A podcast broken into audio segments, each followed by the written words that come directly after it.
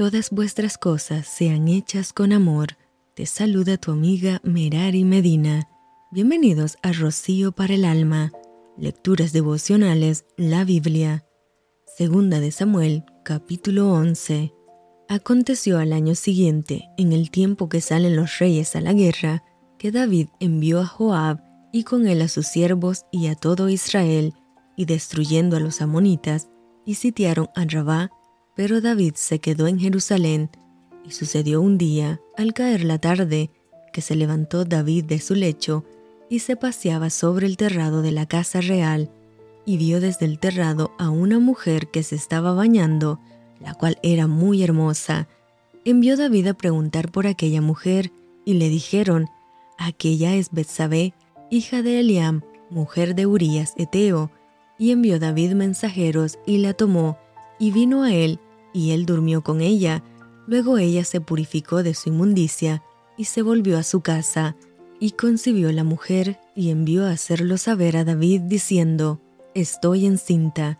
Entonces David envió a decir a Joab, Envíame a Urías Eteo, y Joab envió a Urías a David.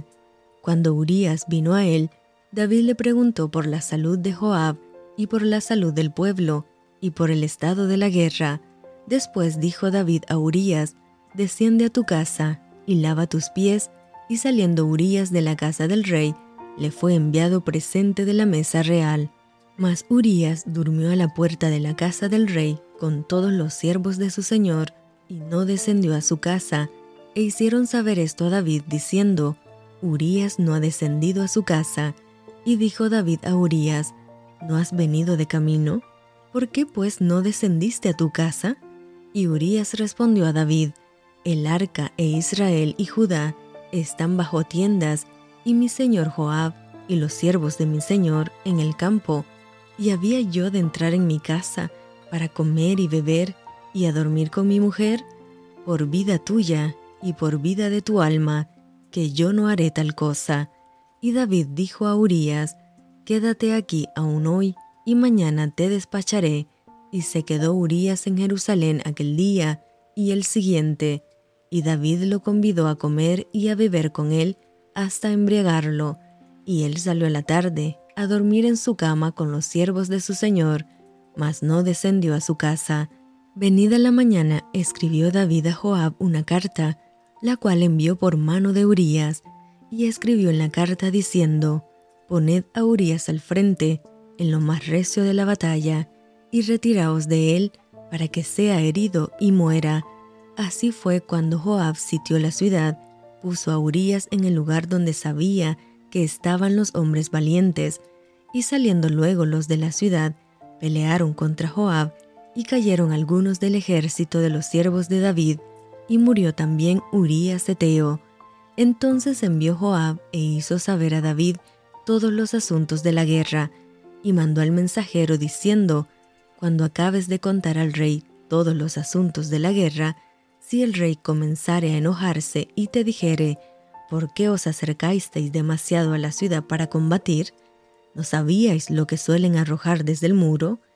¿Quién hirió a Abimelech, hijo de Jerobaal? ¿No echó una mujer del muro un pedazo de una rueda de molino y murió en Tebes? ¿por qué os acercasteis tanto al muro? Entonces tú le dirás, también tu siervo Urías de Teo es muerto. Fue el mensajero y llegando contó a David todo aquello a que Joab le había enviado. Y dijo el mensajero a David, prevalecieron contra nosotros los hombres que salieron contra nosotros al campo, bien que nosotros les hicimos retroceder hasta la entrada de la puerta pero los flecheros tiraron contra tus siervos desde el muro, y murieron algunos de los siervos del rey, y murió también tu siervo Urías Eteo.